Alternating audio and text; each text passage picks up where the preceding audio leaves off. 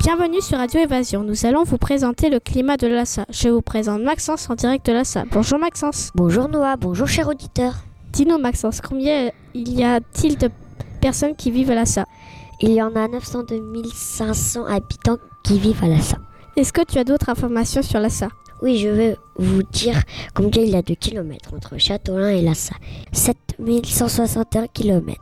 Oh là là, c'est pas à côté. Oui, pour y aller, j'ai dû prendre mon gros papillon volant. Où se trouve Lhasa Lhasa se trouve en Asie. Maintenant, je vais vous parler de la météo. L'hiver est autour du mois de janvier et l'été est en juillet. en hiver, les températures peuvent descendre jusqu'à moins 10 degrés. Et en été, il fait plus de 30 degrés en juillet et août. Merci de nous avoir écoutés. Au revoir et à bientôt.